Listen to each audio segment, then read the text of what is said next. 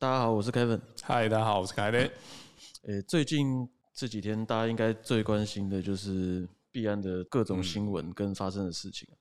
那其实新闻很多，那主要应该大家看到最多就是从路透社发的那一篇对报道开始，一连串各界的声音跟各单位的一些动作都有陆续出来。嗯那这方面的话，凯德目前是怎么看这件事情？，OK，嗯，坦白讲，今天这件事情对我来说也不是什么新闻，因为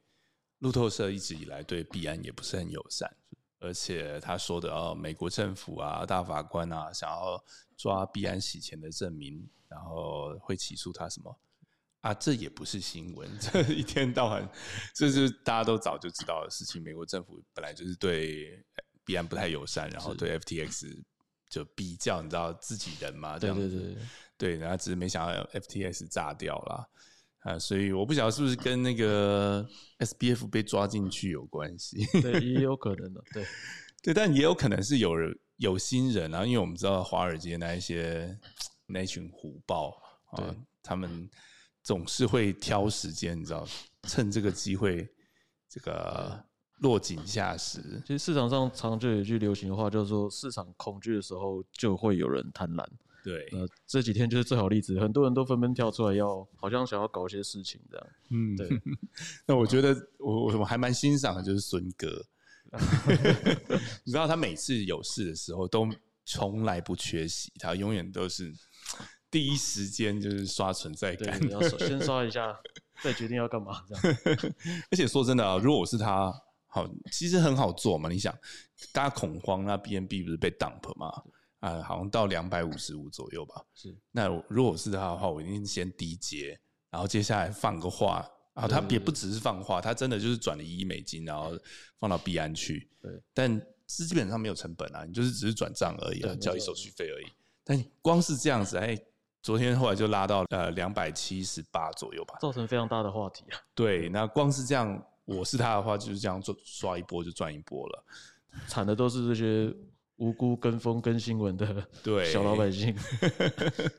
当然也不能说这件事情完全啊、不可能有风险啦。其实对我们来说，这也是要持续关注的。好，所以其实我昨天就是整天就盯着 BNB 的那个价格在看，那发现诶，它有杀一波，但接下来就止跌回稳了。所以后来目前来讲，应该也都没什么事情了。虽然中间还发生一个，就是他们呃有人要领那个 USDC，但是啊哦，币安的现货没那么多，是，啊，因为他主要他自己是 BUSD，所以他需要等到银行开始营业，他才能把他的 BUSD 换成 USDC 这样。不过确实这几天看到，应该说这一天啦，看到很多网络上的声浪也好，网络上的新闻，还有一些投资人的一些发言，来感感觉到其实市场的信心度在嗯明显的在下降当中。那其实这也会蛮大一部分，可能将来也会冲击到币安的所谓交易量。啊，事实上它已经发生了。是，好，因为像昨天这件事情发生之后，那其实我们今天就有明显的感觉到整体市场的交易量有变小，因为这是一定的。你想嘛，大家的钱从币安的账户提出来到他自己的冷钱包，或去任何一个地方先去 parking，那等于说在这个池子里面交易的量就会减少，所以这其实是对整个市场一定是有影响的。是那据我所知，像很多呃，可能人家称的高频啦，像或是造势啦、这种行为，是不是其实交易量这个东西对这样子的策略是占一个很重要的一个因素？是没有错。那跟大家解释一下，就是说我们做的所谓的 market maker 啊，跟有一些坊间说的那一种 market maker，虽然都叫 market maker，都是 MM，但是其实它本质上是完全不一样的东西。那我先解释一下 market maker 这个东西到底是什么哈。顾名思义，market maker 造市商，意思就是说我想要把这个市场造起来。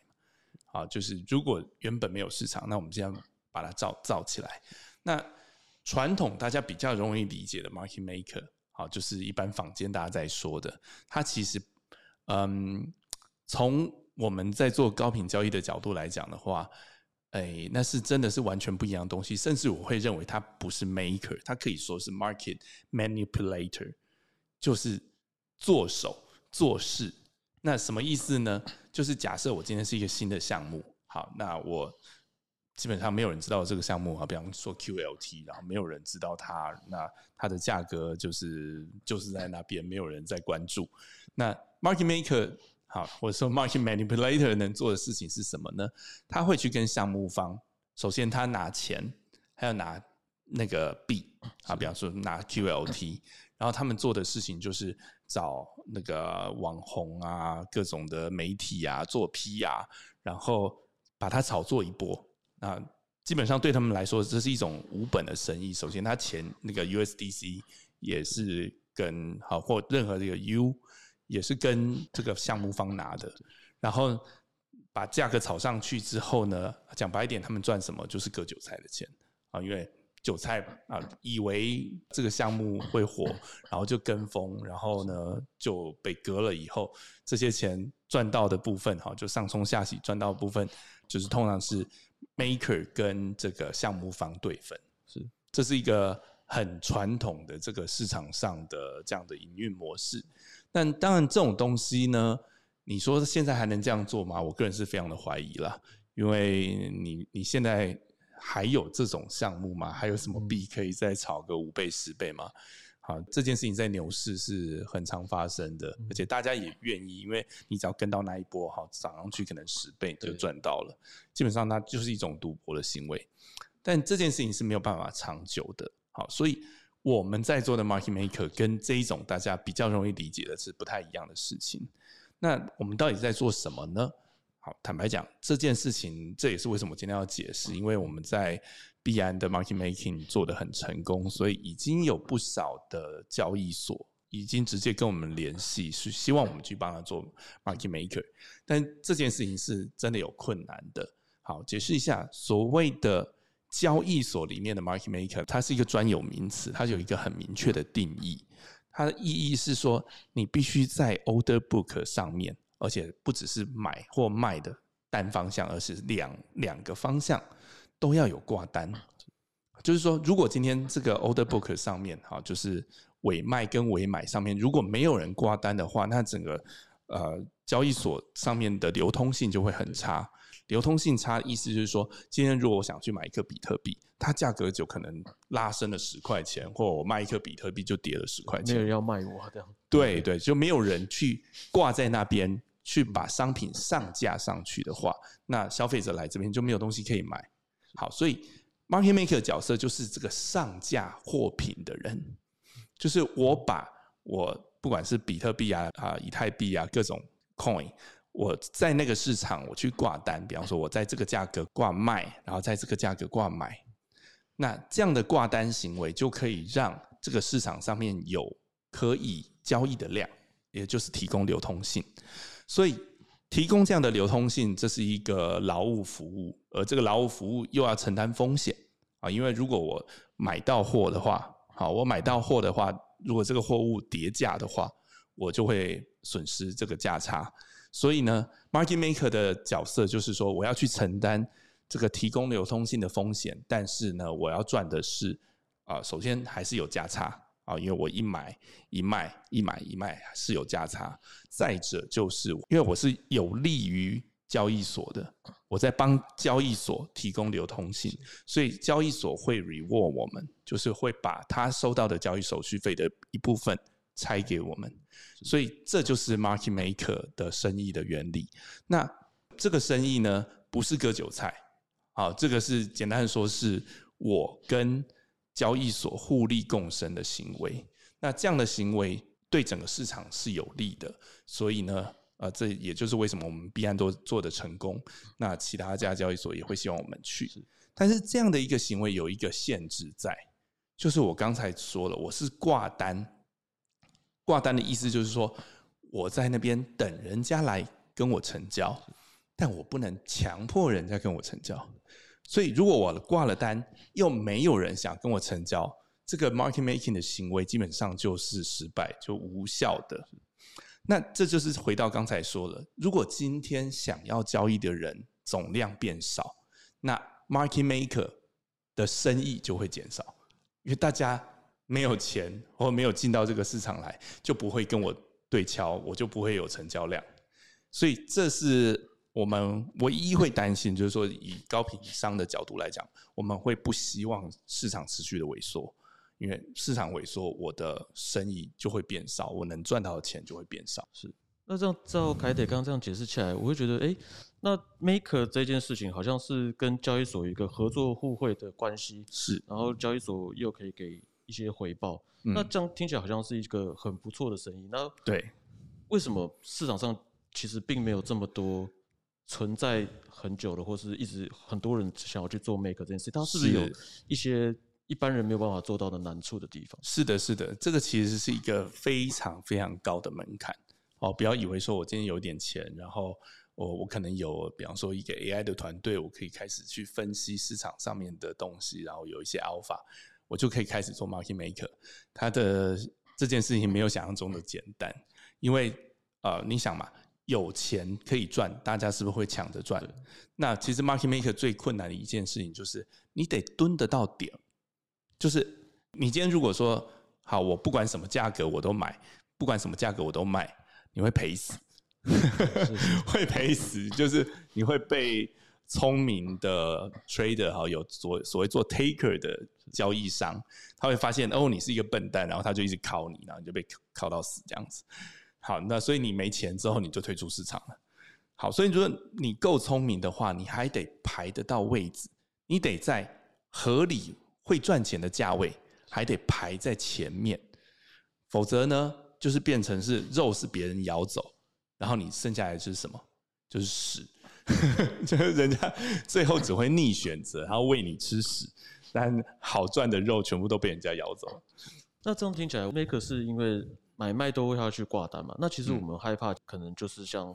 一个同方向有一个很快速的对一个方向，那其实会有很多像如果你新闻出大的。大的一根针插上去，然后这种大方向移动的时候报错方向，那就准备损一根。对，那我想可能很多人也会有一些疑问，呃，像一些新闻发布啊、经济数据发布的时候，会造成市场比较大的波动的时候，那这个时候我们的 maker 一般会做一些修正，或是干脆这个时候不要做了吗？呃，如果你不够强的话，是就你的交易策略还有 alpha 不够强的话，这种情况下。认真讲，是真的尽量不要做，因为事实上，像 CPI 好，过去几次那瞬间比特币上下一千点这种事情发生的时候，简单的说，所有人的 Alpha 全部都废掉，而且不只是 Alpha 废掉，你想下单就五零三，好，你的 API 交易全部都失败，所以你想执行也没办法执行，然后你只能看着你的钱就被那边甩下去，然后就没了 这样子。所以事实上，我们过去的确在 CPI 事件的时候是有关机或减小部位的。不过昨天我们没有关，然后什么事情都没发生，然后我们的这个交易的曲线还是一路往上这样子。所以意思是，呃，可能是我们过去做的研究够足以支撑这些。对，曾经发生过一些比较大幅波动的一个状况。是的，是的，是的。所以，我们现在的交易策略还有 Alpha，基本上在 Maker 这一块是已经可以让我晚上就是，呃，不是去睡觉哈，我是去看阿根廷比赛。那这个 Maker 方面，假如说我们已经很能稳定的这样子，那我们还有什么东西可以继续在 Maker 上再更进一步的？呃，Maker 其实还是有一些不同的交易策略哈，比方说我们现在所做的是蹲的是比较前面的啊，因为这样交易量才会大。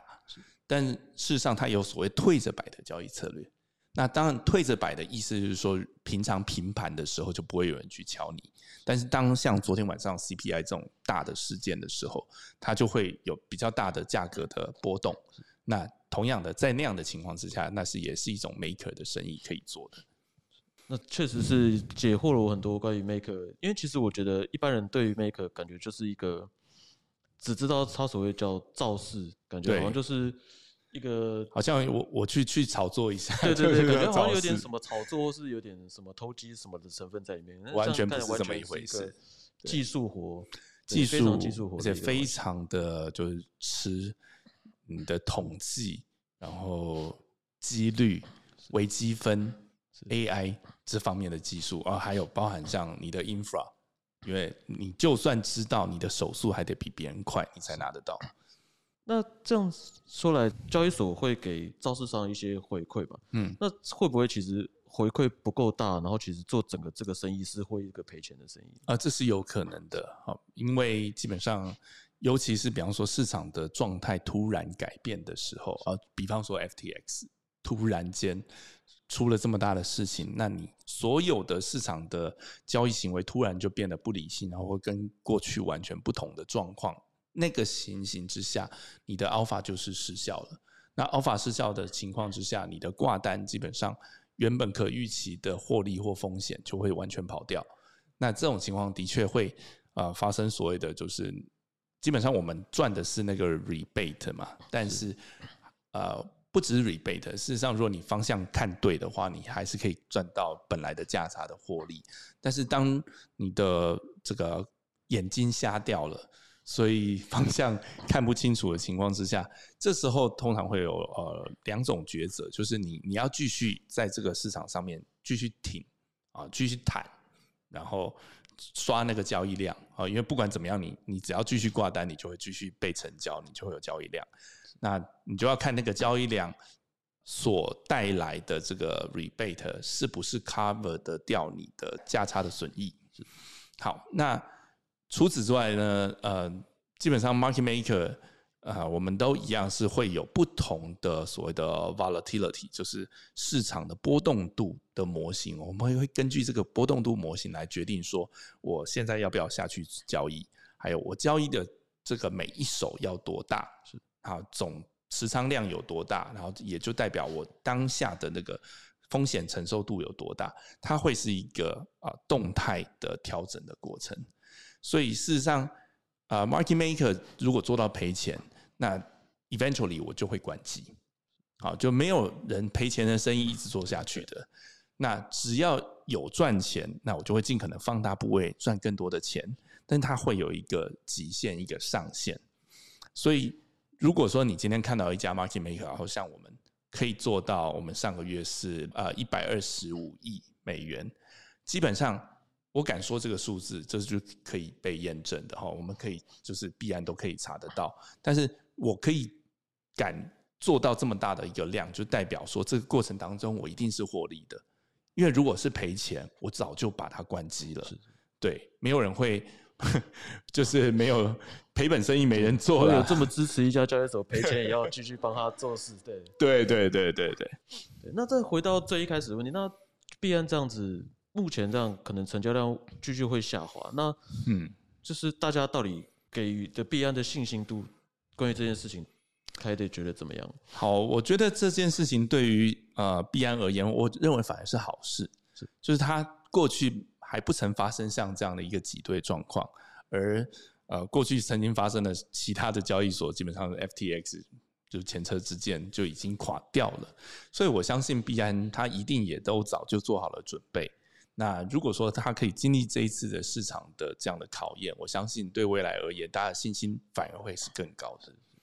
好，那今天大概跟大家分享关于 Maker 还有最近发生的事情，在这边告一个段落。那喜欢我们的影片，希望也可以多多帮我们做一个分享、按赞还有订阅，谢谢，拜拜。想要了解更多 QLT 的资讯或者想要购买的话，请按下方的说明栏。